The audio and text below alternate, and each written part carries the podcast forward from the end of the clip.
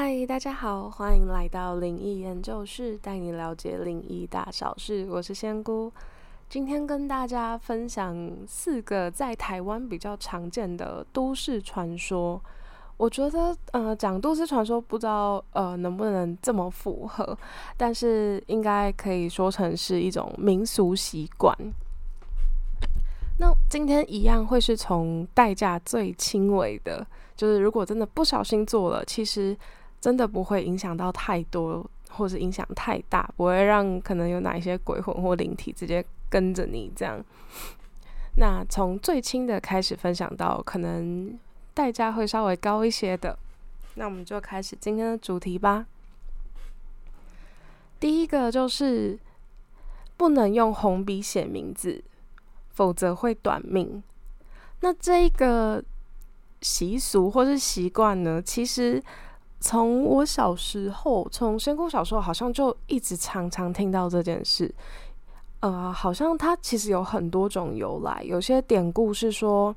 古代的皇帝都是用朱皮，就是都是用红色的，所以它不是一般的老百姓可以使用的。那还有，通常也都是老师在改正作业的时候会使用红色这一种，就感觉它是一个比较呃严重或是一个重点色，所以可能一般人也不会拿来写名字。那也有人说是呃阎罗王会用红色的笔去记录生死簿，那所以呃如果用红色写了，就好像是一种呃可能就会让他变短命，那就好像把他的名字记到生死簿上面。那其实我自己小时候是常听到说用红笔写名字是诅咒别人早一点死。那但是我自己觉得这个是，如果以运势啊仙姑的角度来看，我自己觉得如果你单用红笔写字是没有非常大的影响。那当然，呃，如果用朱砂笔写，可能稍微多少会有一些些呃运势上的影响。但只要写的人没有非常非常强烈的恨意，通常一般我们讨厌人就是讨厌谁哪一位嗯同学同事这一种，其实都不会到真的是非常强烈的恨意。平均客观来说，可能就只是觉得他很累，他很讨厌他这个小人。但通常一般客观来说，真的是没有很强烈的恨意的话，你这样写其实多少。嗯，其实真的不会有非常大的影响。如果从运势上来看的话，那我只是觉得，呃，这件事情虽然代价很少，但其实很多人会实际上是会很介意的，就是实际上是会，呃，就毕竟大家都是有这种习惯，就觉得你用红笔写名字就是在诅咒我这样。所以我觉得这件事情的影响反而是实际上的，就是人际相处上，可能别人会很不开心，所以大家可以调整一下。而且，呃，我觉得台湾的文具真的很好买，所以其实可以尽量避免这件事情，就可以换一下颜色的笔。虽然说它实质上真的不会有太大的影响，因为其实我自己看到身边的人，有时候也是不管是同事还是朋友，有时候真的会不小心，就是手边只有红笔就直接顺手写，但当然是自己的笔记上啦，就不会是真的呃交给别人的文件。我觉得用文件用红笔还是会让人家觉得有点。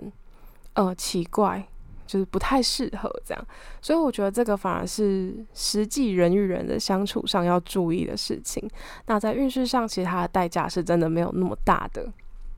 所以今天有点像在辟谣这件事情。那第二个呢，就是掉下来的烟是不能捡起来抽的。如果有在抽烟的听众，或是有在身边有人抽烟的一些听众们。就是有时候会拿起来的烟，然后有些是点燃，有些是没点燃，就真的是会不小心掉在地上。然后传说中那就是好兄弟在戒烟，所以不能拿起来抽。嗯，因为有一些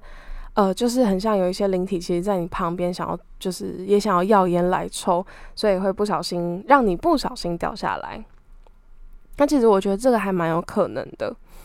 那只是我觉得真的是身边，呃，就是比如说路上看到有人抽烟，当然不至于到每一组人旁边都有灵体，但是，呃，通常在抽烟的时候，有一些像我一直说嘛，就是鬼啊、灵体这些都是人变成的，所以其实有些还保留生前的习惯，多少会想要，多少会想要就是抽一下、闻一下，就是跟朋友挡一根烟的这种感觉。那可能看到有人在抽了，那也勾起他就是有点想抽的那个欲望。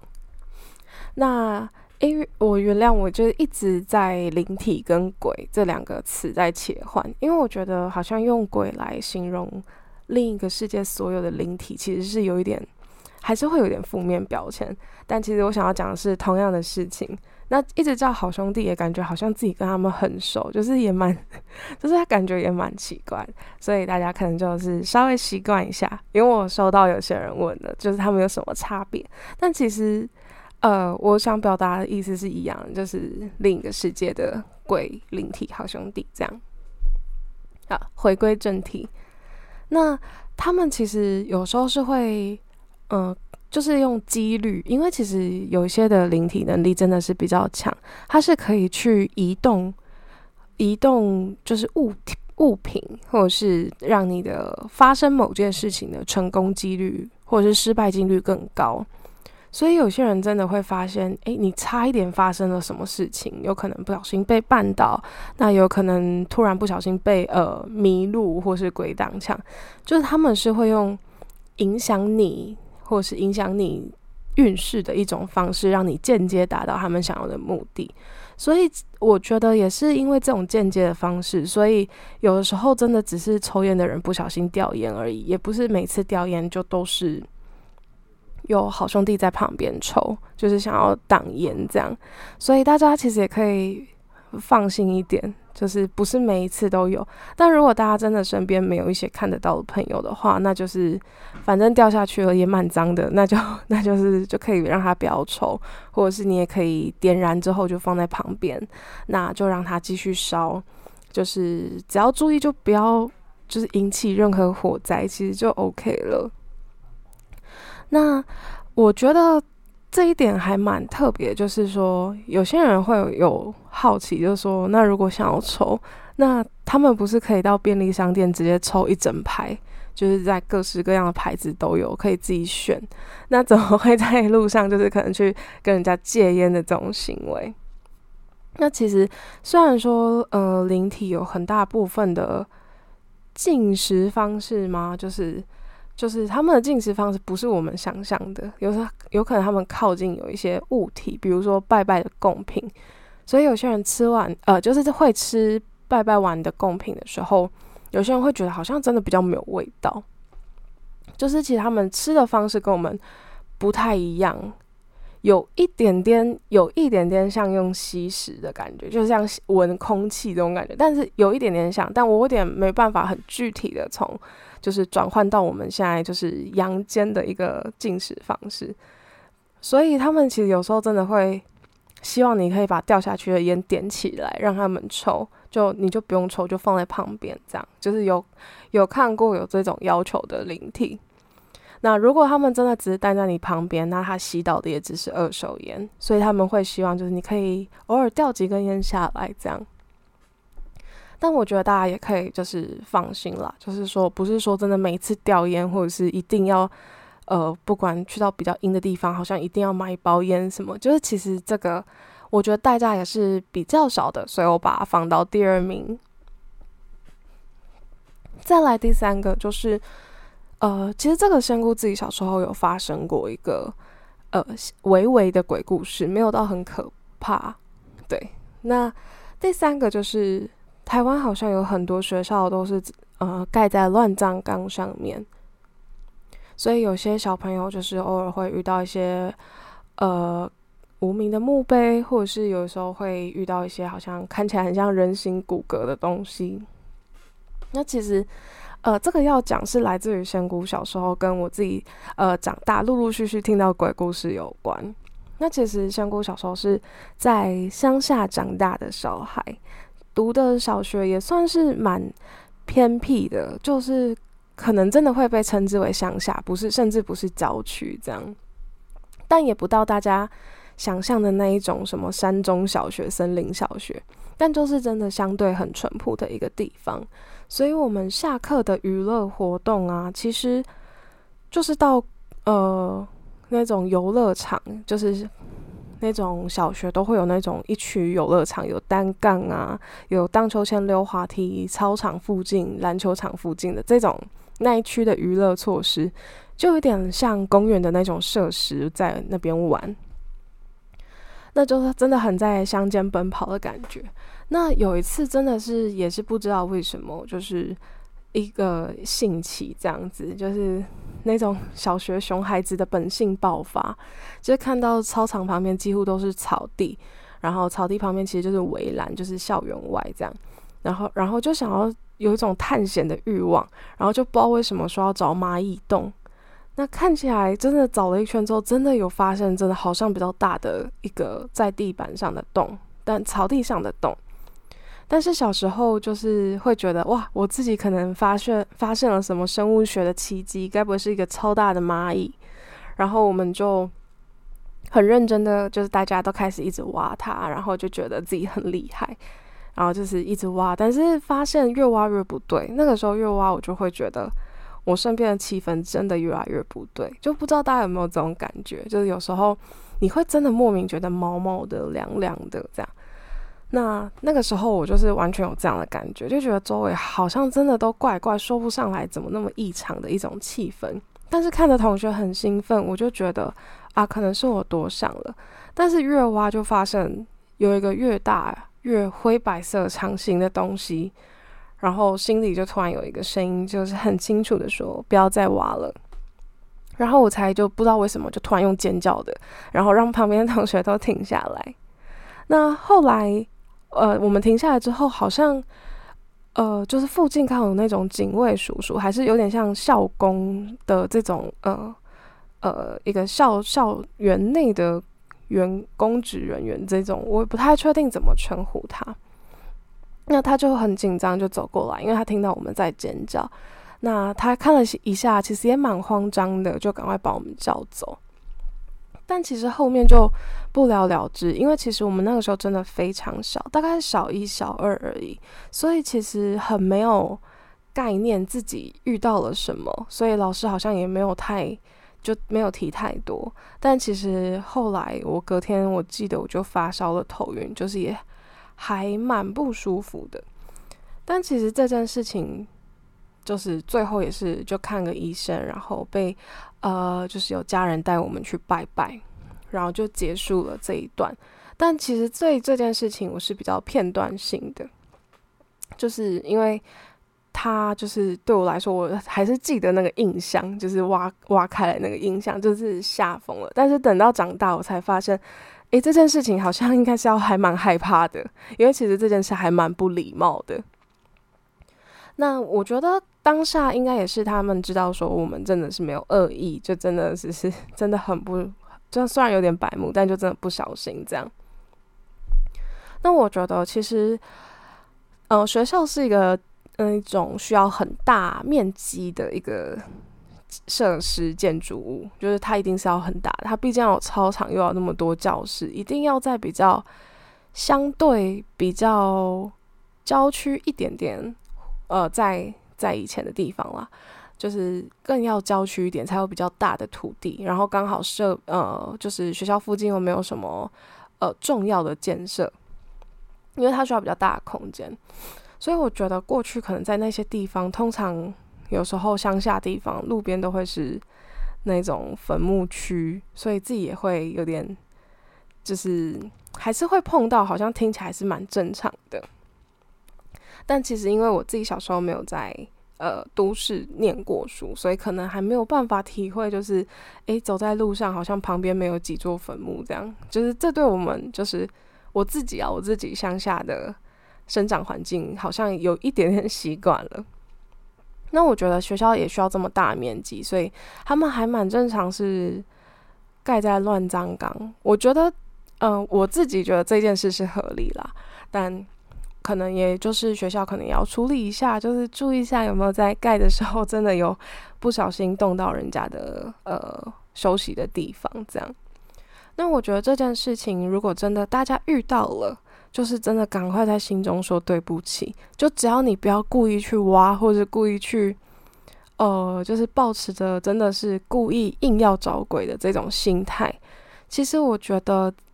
那里的被埋在那里的先人们是真的不会太怪罪的。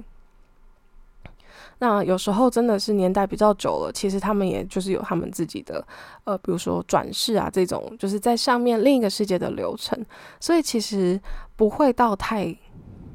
太严重。那只是通常我们去遇到这种比较阴一点，就是真的很属于另一个世界的区域或者是行行为。真的还是会让自己整个磁场受到一些影响，所以会让自己可能会发烧，也可能因为吓到，所以心神不宁这样。所以我觉得它的代价被我放在呃排名第二名，因为我觉得遇到这一些事情，是因为他们的磁场真的离我们的人间的阳界的磁场真的差太多，所以碰到了多少会对冲到的这种感觉，吓到。所以大家会比较不舒服。那这种时候，大家就可以去庙里走一走、拜一拜，就请求神明帮自己调整一下磁场，其实就可以恢复了。那当然，如果是故意的话，这个就可能要付出更多代价。你可能就是要去跟他道歉、烧纸钱、办法会等等，就是你们要可能自己跟他沟通。那就尽量就是避免故意的啦，因为我觉得故意的去寻鬼，有时候它的代价会比较大一些。那再来就是今天的第一名，就是阴庙到底可不可以拜？我觉得很常遇到的问题是说，诶，要怎么分阴庙或者是阳庙？那有些人听说阴庙就觉得啊，好可怕哦，它好像是呃代价都会收取很高啊，就是你好像要达成很多事情，要付出很多东西这样。那我觉得今天呃。应该说有点像微微撕掉它的标签嘛，就微微辟谣一下，就是先跟大家分嗯说明一下怎么区分阴庙阳庙，呃最快的说法。那其实阴庙祭拜的通常对象会是我们呃 p o c a s t 里我常讲到的灵体啊、好兄弟、鬼魂啊这一种，就可能不是佛教、道教经典上有注记的一些神明官职的这种名称。那通常他会写一个万应公庙，万哎万应公庙跟呃有些叫姑娘庙，有些叫什么什么祠堂这一种，通常他们会比较呃用这一种，然后有些还会挂上一些红布条，就是什么有求必应啊，还是挂各种红布条在外面。那里面的主神通常。不会有一个主要的神明在，像我们常看到的行天宫啊、龙山龙山寺啊这种，都其实他们会有一个像呃关圣帝君、观音菩萨这一种在经典中有著名的、有记载的神明的名称，那他们也都是正式的官位神明。这样，通常没有主神的，通常就会偏向阴庙的性质。那他拜的对象可能比较多，都是像灵体啊，就是鬼魂这一类的。也有些人是拜一些，呃，像是呃，他们称之为精灵的一个灵体，那我就统称为另一个世界的灵体。那么这个通常是从外观上，就是你一进去到那一间庙宇，可以直接判断的东西。那我觉得，如果不确定，真的想要进去打个招呼，但又会有点害怕的，可以问一下，这就是那个庙方的人员。那通常如果真的大家有遇到了，我觉得也呃也不一定要真的要许愿，就通常你可能就是经过就哎不好意思打扰了，然后就这样直接经过也可以。那我觉得今天其实想要辟谣的部分，就其实阴庙它其实没有一定不能拜，就其实它是可以拜的，只是我觉得它需要定得很清楚，就是你要怎么感谢他，你要怎么还愿，然后在愿望达成多久之后要回来，这些都是要说到做到的，就是不能反悔，因为它有一点像是呃阳庙好了，就是它通常是会有。有一些像是公权力，有一些呃公权力，有点像公职人员，他们是会更需要依法行事的。就像我们有一些台湾有些法律是真的，呃，会对公务员有一些呃要求跟限制。那如果是音庙，就比较像是呃民间单位嘛，就是比较不像是直接有公权力的一些办事处这一种，所以就拿着很像你拿呃快速通关的门票，然后希望他可以更快的帮你提出一些。代价或是服务的话，那其实他会比较，当然他要的报酬就会比较高。但我觉得可以拜的音庙可以拜的前提就是你要自己知道，就是你呃真的是要感谢，也真的很想这件事情发生，然后你是就是保持感谢的心态来去跟他讨论，就是你要如何谢谢他，然后也真的很感谢神明可以帮你有一些达成愿望的一个。一个服务这样子，所以我觉得阴庙真的是可以拜，那就是看个人习惯。因为像阳庙，它通常就真的像有时候假日行天宫，就真的那么多人，那一呃这间庙宇里的神明就要处理这么多人的心愿，有的时候它真的是会比较久，因为有点像要排队领号码牌的感觉。那我觉得，不论是阴庙还是阳庙，就不论你向哪一位神明求取心愿，我觉得礼貌上都要说，至少一定要说一下感谢。就虽然神明不不一定会因为你没有，通常他们都不太会因为你没有谢谢他而，就是一呃没有捐香油钱或是没有实质上的感谢的话，他们其实不太会生气。但我觉得自己上礼貌上，就是还是会酬谢一下这些。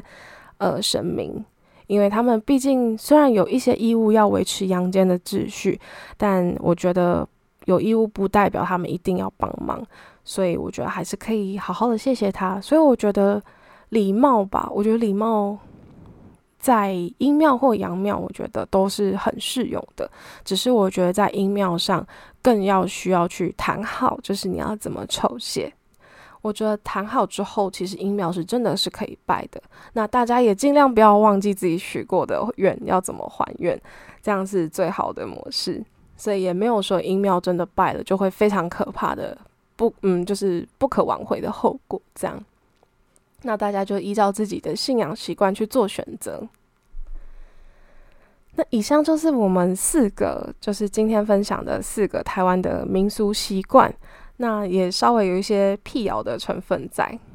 那希望大家都可以以后更小心，就是如果介意的人就尽量不要做。那就是如果心里比较没有那么介意的人，也就当当听 呃当做听个故事。那如果喜欢我们的话，也一样就是可以订阅我们的 podcast，那也可以继续锁定我们的 IG。我们下一集再见。